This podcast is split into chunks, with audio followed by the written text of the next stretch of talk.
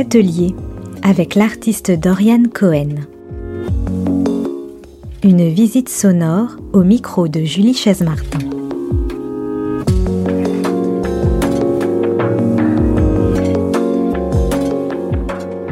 C'est un huis clos à deux voix, un instant presque volé, un moment de couleur en suspension, de matière en création. Au milieu des toiles, des cadres, des pinceaux, des crayons, des burins. La voix des artistes se soulève et fait naître des images.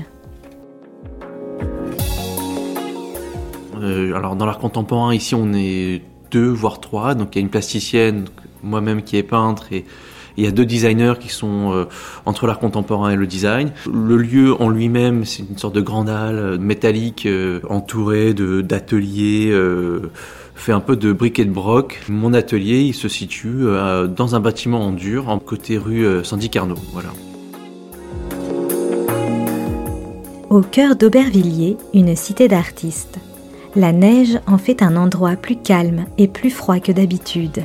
Derrière l'immense portail rouge, le peintre Dorian Cohen me conduit d'abord à travers une grande cour, sous un haut toit de tôle, puis derrière une petite porte.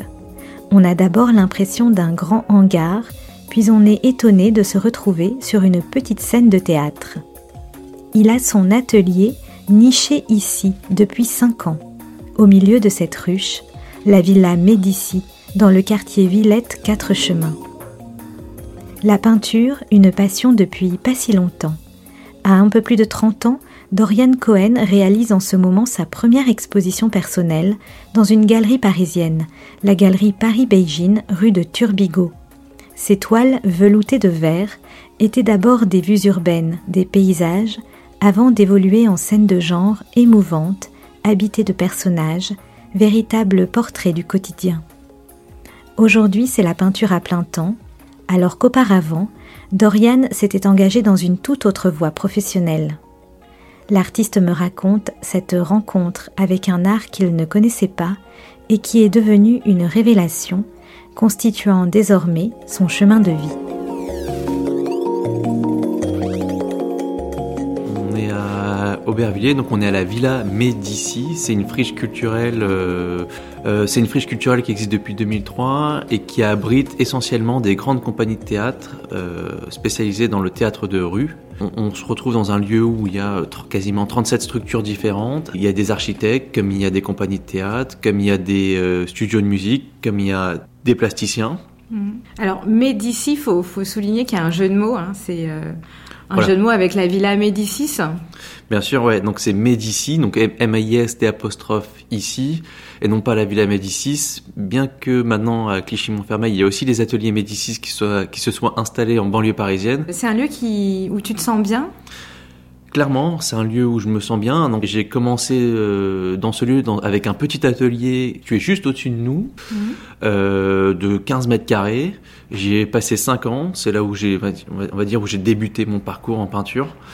Et euh, j'ai saisi l'opportunité d'un grand espace qui s'est libéré euh, en 2020. Comme mm. tu peux le voir, euh, il est assez haut de plafond, donc c'est un bel atelier de, de, peinture où je peux travailler sur plusieurs tableaux en même temps. Donc c'est assez agréable. Par rapport au lieu, je m'y sens bien parce que je connais bien les gens. Euh, et puis le fait qu'il y ait d'autres, qu'il y ait beaucoup de théâtre finalement, et pas que de l'art contemporain, je pense que pour moi c'est assez cool en fait là-dedans d'être dans ma petite bulle et pas être au milieu de, de plein, plein, plein d'ateliers de, de, plasticiens. Même s'il y a moins de réseaux, de, de, jeux de réseautage possibles, finalement, il y a une sorte de tranquillité, de, tu aimes bien euh, la, la, tranquillité Voilà, je suis un peu séparé, voilà, je suis un peu dans une bulle, euh, je suis le seul peintre ici, donc il y a un côté un peu un isolement agréable finalement. Euh. Et est-ce que le, le, théâtre que tu côtoies donc beaucoup avec les compagnies théâtrales qui viennent répéter euh, ici euh, pour cette interview, on est justement dans une salle avec une scène de théâtre où j'imagine des, des, des, concerts ou des pièces de théâtre se montent et sont représentées? Évidemment pas forcément cette année puisque on est toujours dans des conditions sanitaires très compliquées, mais est-ce que le théâtre a un petit peu influencé aussi? Est-ce que des images sont, nées euh, euh, avec ce côtoiement du, théâtre?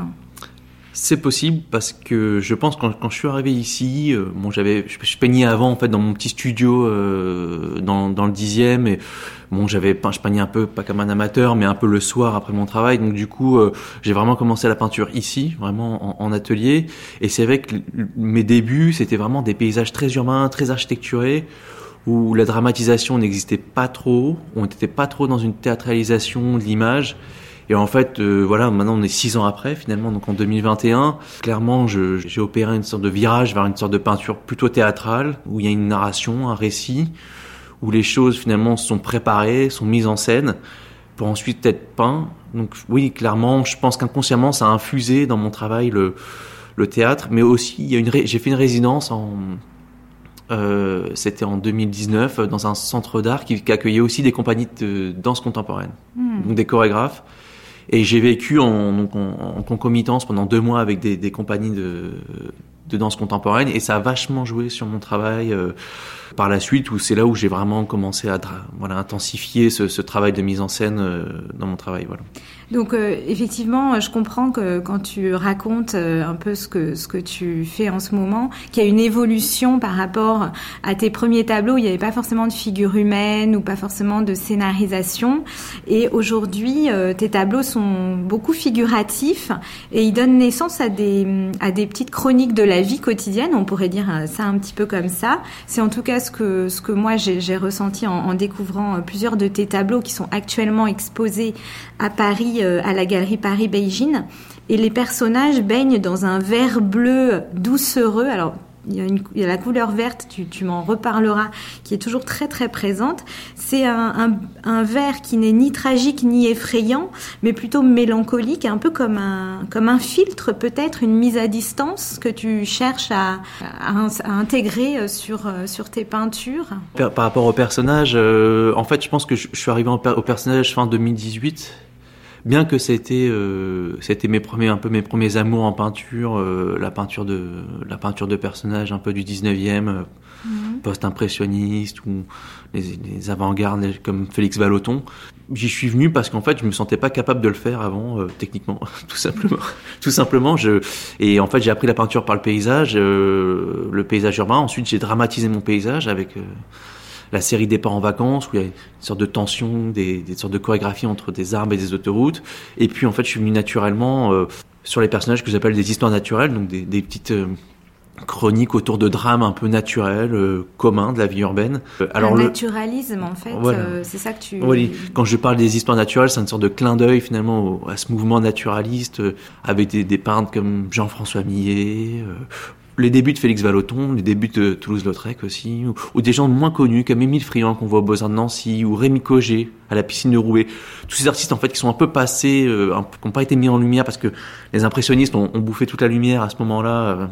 J'ai toujours été touché par ce mouvement et finalement je, je suis revenu à ça parce que je me sentais capable de faire ça. Et alors les verts, pour parler de la couleur verte, cette verdoyance... Euh, parce que c'est peut-être ces ambiances qui me, qui me plaisent le plus dans le paysage, entre lorsqu'il lorsqu vient de pleuvoir, que le ciel est un peu gris, mais pas forcément, c'est pas une grosse grisaille, et finalement les verts sont très fluo. Dans mes, dans mes errances urbaines, on va dire, c'est toujours quelque chose qui m'a frappé, qui m'a qui m'a saisi. Et c'est une sorte de retranscription naturelle en fait pour moi ce vert. Donc c'est pas quelque chose, une marque de fabrique entre guillemets. Ou... Et c'est vrai que les verts marchent très bien avec les bleus. Donc, euh, d'où ce vert et bleu qui, qui revient, cette palette qui revient souvent dans mes tableaux, même si je veux pas euh, tomber dans une recette. Oui, oui. Et alors, quand, tu nous parles de ces peintres qui te touchent du 19e siècle jusqu'à Félix Vallotton, euh, qui sont dans une peinture figurative, euh, qui montre donc un peu du quotidien aussi, et puis aussi euh, peut-être pour Millet, euh, des, dos un peu courbés, euh, des travailleurs, et c'est un peu ce qu'on retrouve hein, d'ailleurs dans, ce que tu peins. Il y a, une, mélancolie de la vie, une sorte de réflexion sur sur un sur une sorte de, de finitude où est-ce qu'on va quel est notre destin euh, l'homme au travail aussi tu as un regard assez tendre en fait sur euh, sur sur ce genre de de personnage comment t'en es venu à regarder ces, peintres en fait Qu'est-ce qui, est-ce qu'il y a eu des lectures aussi? Est-ce que quand, tu étais un peu plus plus jeune, enfin t'es pas vieux, mais mais j'ai pas été. Alors par rapport à la lecture, j'ai pas été un très grand lecteur dans ma jeunesse. Euh, je, le suis, euh, je suis, enfin, je suis en train de le devenir, on va dire, plus mhm. maintenant. Pourquoi? Je, pense que c'est des scènes qui m'ont toujours saisi finalement. Euh, c'est, on parle de Jean-François Millet. Mhm. J'ai toujours été frappé par cette salle du musée d'Orsay où il y a les où il y a les 5-6 tableaux de Jean-François Millet ces ambiances un peu de nostalgie, de finitude. Après, je suis aussi vachement euh, sensible, je pense, aux une forme de déterminisme qu'il y a dans les scènes de genre de, de, de, cette époque. Un peu, on est un peu accablé par le milieu naturel qui dans lequel on, on évolue. C'est peut-être quelque chose qu'on retrouve peut-être finalement un peu dans mon travail euh, de scène de genre, une sorte de déterminisme autour des personnages, d'un quotidien qui qui avance avec euh, avec ses contraintes, mais qui avance. Voilà. Alors c'est vrai que les termes de, de, déterminisme et naturalisme, ce sont vraiment deux termes qu'on qu'on associe euh, d'emblée à Émile Zola. Oui, alors ouais. En littérature, en littérature. Justement. Donc c'est qui non, mais c'est qu'il y a trois trois ans, j'ai commencé. J'ai comment Alors j'avais lu quelques Zola, mais quand, quand, quand, on a 15 ans, on n'a pas le même regard que quand on a 30 ans. Donc j'ai relu, enfin même j'ai poursuivi donc la, la, la, lecture des Rougon-Macquart. Donc cette manière d'ancrer les gens, de, finalement de, donner une narration au réel, le manière de pas de pas s'ennuyer du réel aussi. Hein. C'est aussi ça aussi qui me qui me plaît dans la scène de genre, c'est retranscrire une époque, mais avec une narration, un récit, donc romantiser finalement quelque chose de très banal, en fait permet de donner une une image, un imaginaire d'un instant T d'une époque. Et ça, ça m'intéresse vachement de creuser euh, cette question-là du récit d'une époque et non pas juste d'un instant quotidien.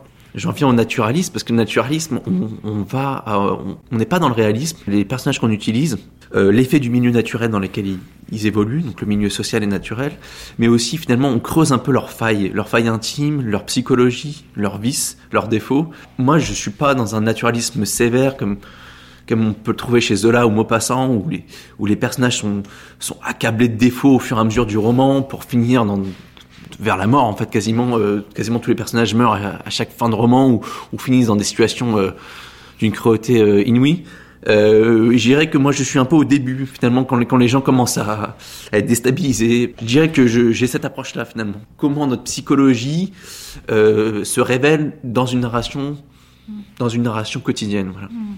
Oui, donc il y a effectivement la, la, psychologie, il y a un peu le, de solitude aussi hein, qui, qui enveloppe un peu euh, tes, tes, personnages.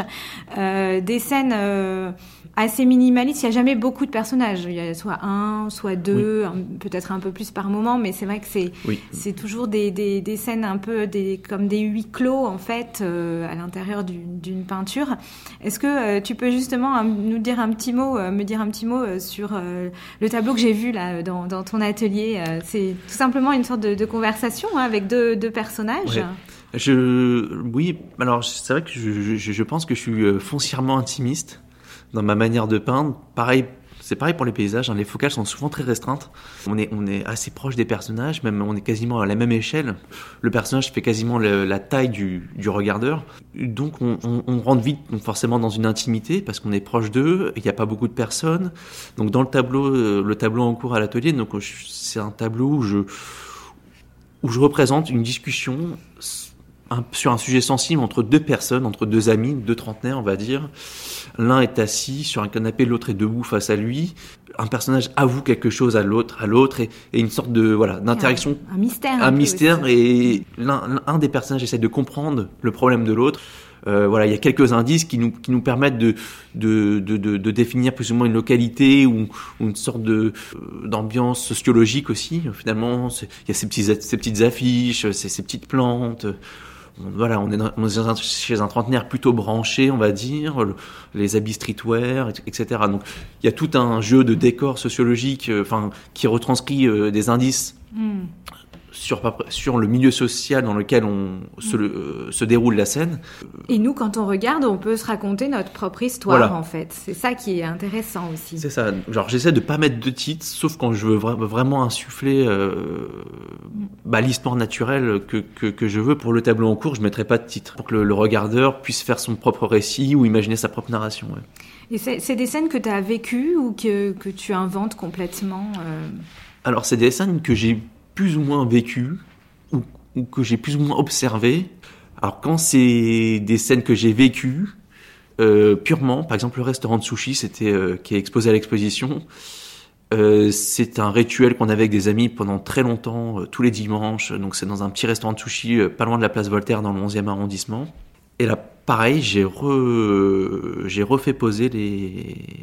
les personnages pour vraiment avoir la scène, mais c'est une scène que j'ai vécue par exemple. Qui est beau, c'est le travail des couleurs, parce que c'est vrai qu'on est tout de suite attiré hein, par les couleurs dans tes peintures. Euh, c'est des couleurs qui, qui s'accordent, qui sont en harmonie. Euh, tu, travailles ce, ce, côté de composition euh, euh, à travers la couleur? Clairement. La couleur est quasiment l'outil de composition essentiel de ma peinture, en fait, quasiment. La couleur guide un peu la composition et la couleur est même lumière dans un sens où quand la couleur ne marche pas, je viens faire appel à la lumière. Ou quand c'est pas la lumière, c'est la couleur. Donc il y a une sorte d'interdépendance entre ces deux, ces deux choses, sachant que ma lumière est souvent couleur.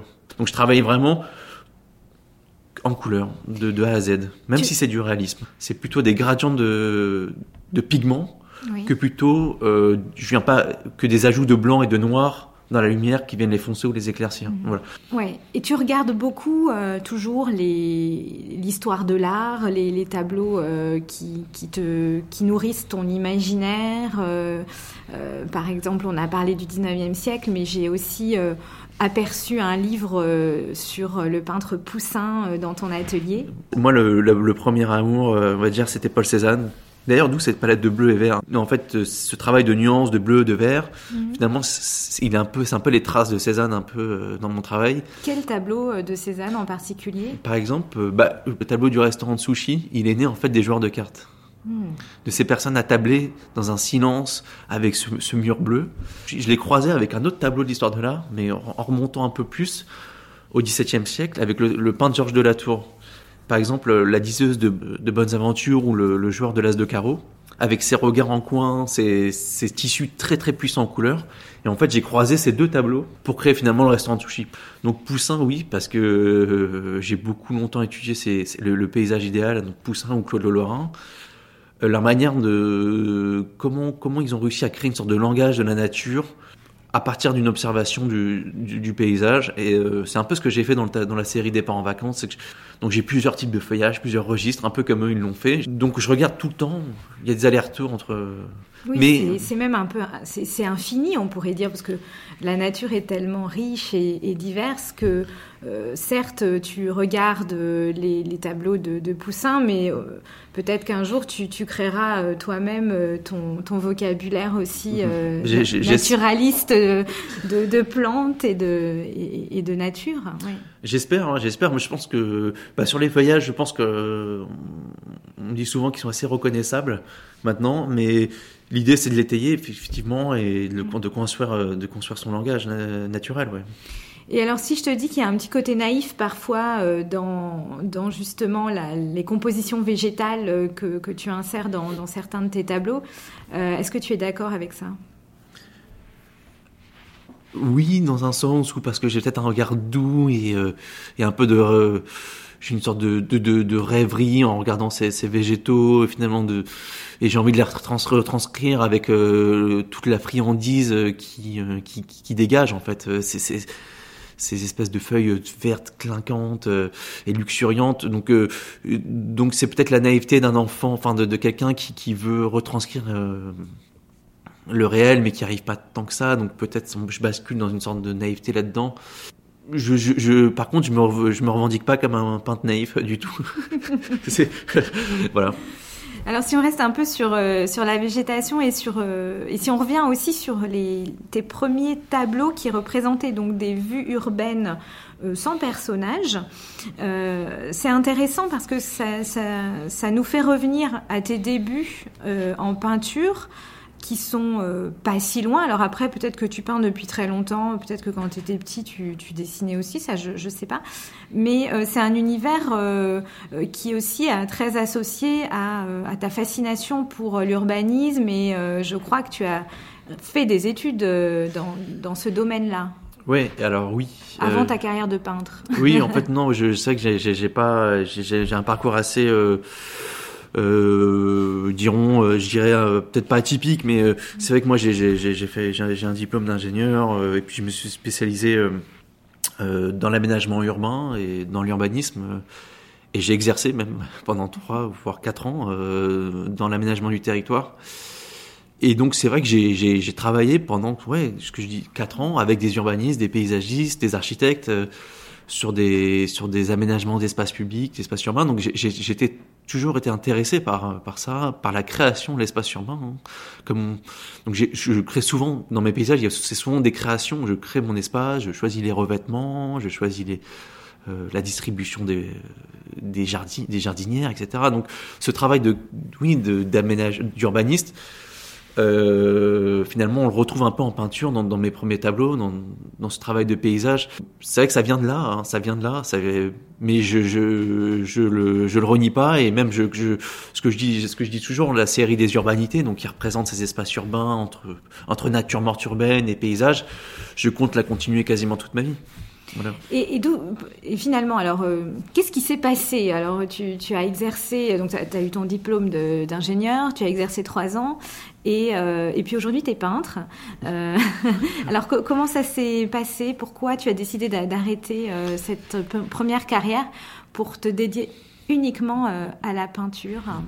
Bah, Honnêtement, je, avec le recul, je, je, je, ça a été soudain, on va dire pour, pour, vraiment expliquer tout en détail, ça a commencé, j'étais ingénieur à l'école centrale Nantes.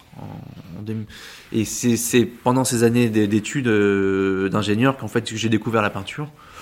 J'ai découvert Kandinsky en fait euh, à, sa rétrospective au Centre Pompidou en 2009. Et euh, suite à cette à la visite de l'exposition, j'ai essayé de faire des copies de lui de manière vraiment spontanée. Le lendemain, je suis allé acheter des, de la peinture. Voilà. Ah oui, alors Kandinsky, pour le coup, on ne voit pas vraiment Kandinsky quand on regarde actuellement euh, ce que tu, ce non, que non. tu fais. Non, non. Et euh, ça, ça a commencé comme ça. Voilà. Qu'est-ce qui s'est passé euh, devant Kandinsky, cette fascination Je pense une émotion qui est arrivée soudainement. voilà. Après, je pense que je n'étais pas forcément fait pour être ingénieur mm. à la base. Je pense que j'ai euh, je j'aurais préféré être architecte déjà alors je, je pense. Mhm. et puis en fait j'ai été ingénieur parce qu'en fait j'étais juste bon en maths en physique au lycée. Et puis j'ai un peu fait comme euh, dans la famille quoi on va dire. Mais sans trop me poser de questions on va dire. J'étais vraiment euh, et en fait c'est quand je suis arrivé à Nantes en fait que j'ai euh, que je me suis ouvert à tout. Mhm. et que j'ai découvert donc, donc Kandinsky la peinture. Et puis puis j'ai commencé à étudier l'histoire de l'art. J'en suis arrivé à Cézanne. Et puis au bout d'un moment j'ai commencé à essayer de faire comme Cézanne Sauf que je savais pas peindre, je savais rien, voilà, je, je, je savais pas dessiner. Euh. Tu es autodidacte. En voilà, en fait, j'ai commencé mm. très tard, hein, vraiment. Euh, je pense que, oui, la peinture, je l'ai commencé euh, quand j'étais, en fait, quand j'ai commencé à travailler en tant qu'ingénieur. Le soir, j'avais monté un petit atelier dans mon studio, et c'est à partir de là, donc c'est en 2013-2014 que j'ai commencé la peinture, on va dire, on va dire de manière comme un, un amateur sérieux, quoi, qui essaie de, qui, qui, qui, prend la chose sérieusement, et en fait, ça m'a gagné et jusqu'à jusqu'à trouver mon travail ennuyant en fait. Mon travail d'ingénieur tellement ennuyant euh, voire déprimant que j'ai quitté. Voilà.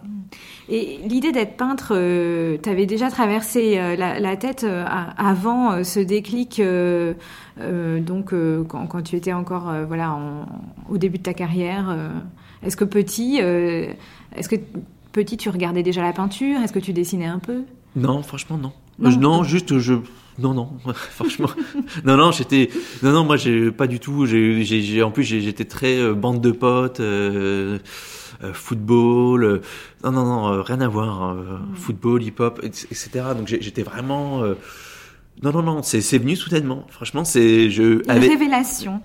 franchement, 15 ans. Enfin, voilà, j'ai 33 ans maintenant.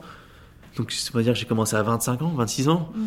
C'est arrivé de manière extrêmement soudaine. Et et je l'ai fait, voilà. En fait, c'est, j'ai acté en moi que c'était, s'il fallait que je fasse ça, ça s'est imposé. Voilà. C'est quelque chose qui s'est imposé, que naturellement j'ai saisi. Et voilà. Et, par contre, j'ai travaillé pour le coup, euh, j'ai quand même pas mal travaillé en atelier. Enfin voilà, une fois que j'ai décidé de, une fois que j'ai décidé de me consacrer à la peinture, j'y suis allé à fond pour le coup. Voilà. Tu, tu, disais tout à l'heure que euh, pour toi, c'était important de, de représenter. Euh, le, récit euh, d'une d'une réalité ou, d'un naturalisme actuel, contemporain, quotidien. on a beaucoup parlé de tes, inspirations plus anciennes dans, l'histoire de l'art, mais tu es un peintre d'aujourd'hui, actuel. donc ça, c'est important pour toi de, retranscrire une réalité qu'on vit de, montrer une, contemporanéité bah En fait, euh, oui, parce, je pense, ouais, je, c'est, très important finalement. Finalement, euh, la recherche narrative devient plus importante finalement pour moi quasiment que la recherche esthétique ou plastique. En un peu comme un romancier qui, qui voilà. peint. Finalement, je, oui, j'en, viens à, quasiment à ce que je dis souvent, c'est que finalement la peinture commence pour moi à devenir une langue finalement. Mhm finalement une langue que, et j'ai différents vocabulaires, grammaires que je viens puiser dans, dans, dans, l'histoire de l'art. Donc euh, je peux être un peu abstrait aussi euh, dans les urbanités, comme je peux être très réaliste, voire baroque euh, avec le, dans certains tableaux. Donc cette importance du récit devient ouais est, quasiment primordiale. Et maintenant mon travail, je trouve que maintenant que j'ai commencé ces ces, ces histoires naturelles, c'est de, je, je, je, lis beaucoup de romans contemporains et j'écoute beaucoup de podcasts de récits contemporains. C'est de trouver des histoires vraiment euh, de notre de notre époque, de notre génération. Alors pour écrire des, des, des, scènes de genre en fait. Hmm. Et en fait, c'est devenu le, le cœur maintenant de mon travail. C'est de de trouver euh, une justesse sociologique euh, dans l'approche euh, de drames urbains. Voilà. Hmm pour euh, étendre un petit peu euh, ce qu'on est en train de dire et, donc la, la, la, question que je viens juste de te poser, euh, Qu'est-ce que cela signifie pour toi aujourd'hui d'être euh, un peintre figuratif au, au, 21e siècle? Euh, Il y a un renouveau de la figuration, il y a une scène assez jeune avec beaucoup de peintres euh, de ton âge qui se remettent au figuratif. Est-ce que tu en es consciente? Est-ce que tu es consciente de faire partie un peu de ce, de ce mouvement-là? À savoir qu'en plus, bah, il y a quelques années, il n'y a pas si longtemps, dans les années 90, 80-90, le figuratif n'était n'était pas du tout euh, à la mode. Bah bien sûr, bien sûr, parce qu'en fait moi je, me rappelle que alors effectivement il y a un grand retour la, la, figuration, il y a une trentaine, quarantaine de très grands, très bons peintres français euh, actuellement. Euh, qui travaillent sur la figuration, donc chacun dans, dans ses registres. moi, en fait, quand j'ai donc j'ai essayé de peindre comme Cézanne, donc comme Hopper en 2014, et en fait, je faisais des, je prenais des cours au, modèle vivant de Montparnasse. Mm et, quelqu'un, le, prof de peinture, donc je, faisais trois heures par semaine, il y avait des modèles qui posaient, je les peignais, et le cours de le prof il me dit mais va voir les galeries contemporaines. Donc mais moi j'étais très très loin de ce milieu quand tu es ingénieur, tu découvres ce milieu de l'art contemporain, tu es un peu perdu. Déjà la peinture, tu tu sais pas que c'est un médium de l'art contemporain. Pour toi c'est la peinture. Je l'ai appris en fait euh, voilà au fur et à mesure. Et en fait, il me dit, mais va dans les galeries. Et en fait, je me suis rendu compte qu'en fait, euh, il y avait des jeunes qui faisaient de la figuration. Et, mm. et en fait, ça m'a vachement confirmé. Euh, en tout cas, enfin, je me, je me dis, mais en fait, c'est oui, bah en fait, t'es pas à côté de la plaque. Euh, en fait, oui, en fait, essaie de, il y en a plein qui essaient de, qui font pareil, en fait. Mmh. Et euh, et c'est un bel effet d'entraînement et c'est assez nourrissant, quoi. Je suis très content d'évoluer à ce moment-là de euh, de la peinture française avec ce regain d'intérêt euh, avec tous ces jeunes des gens des gens brillants enfin des peintres brillants excellents. Enfin moi des fois je, je prends des claques à chaque expo euh, donc par exemple récemment moi j'aime beaucoup bah j'aime bien les, j'aime bien les réalistes tu vois. Moi j'aime bien le Moi j'ai découvert le travail de Guillaume Bresson par exemple euh, il y a 5-6 ans, tu prends une claque énorme quoi. Euh, j'aime bien euh, Thomas Lévillane, j'aime bien Guillaume Valenti, j'aime bien Marion Bataillard. Voilà, j'aime bien tous ces peintres-là, Nathanaël Abolin. voilà, j'aime bien cette génération, j'aime bien leur figuration, et donc c'est vrai que c'est très stimulant d'évoluer là-dedans. Alors Dorian, c'est à ton tour euh, maintenant d'être en galerie, puisque quand tu étais, quand tu as pratiqué et apprenais la peinture, euh, tu, tu allais donc euh, découvrir les, les galeries d'art contemporain. Aujourd'hui, c'est ton premier solo show dans une galerie parisienne qui s'appelle Paris Beijing, qui est tout près de, de, de République. Hein, c'est rue Turbigo. Euh, comment ça s'est passé cette rencontre avec cette galerie en quelques mots rapidement Rapidement, en fait, on s'est rencontré avec donc Romain Degout, le, le, fondateur de la galerie, euh, en 2017. Je participais au salon de Montrouge, donc au 62e. on s'était croisé au vernissage. Il avait, il a eu, bon, il avait apprécié un peu le travail. Donc c'était la série Autoroute à l'époque. Et, euh, et puis en fait, on, on s'est pas perdu de vue, mais il a suivi mon travail. Et puis en fait, ce qui s'est passé, c'est que en 2000, quand j'ai lancé la, série des histoires naturelles, donc des scènes de genre, j'en ai diffusé une ou deux sur Instagram et il m'a recontacté à ce moment-là. Il m'a dit euh, ouais, voilà, il m'a dit j'aimerais bien passer à l'antenne. Je savais qu'il me suivait. Euh, il est venu et puis il m'a proposé le solo et voilà. C'est super. Voilà, ça s'est passé comme ça, euh, assez soudainement, parce que c'est un bel espace pour un premier solo show, donc je suis assez, je suis vachement content d'avoir, de pouvoir euh, montrer de, comme ça dès la première fois euh, dans, un, dans, un, bel espace aussi grand, une quinzaine d'images, enfin de quinzaine de tableaux, une quinzaine d'images aux spectateurs, donc c'est une chance. J'avoue que je pense que c'est une chance, ouais. Ben, merci beaucoup, Dorian, de m'avoir accueilli dans ton atelier. Tu, as un petit dernier mot? Eh ben, merci Julie, et puis euh, allez à l'exposition. merci, on va y aller, merci.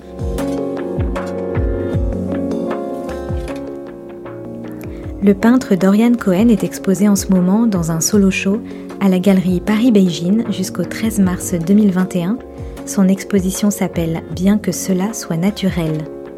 C'était À l'atelier, le podcast qui dessine la scène picturale française et je vous retrouve très prochainement pour un épisode 4.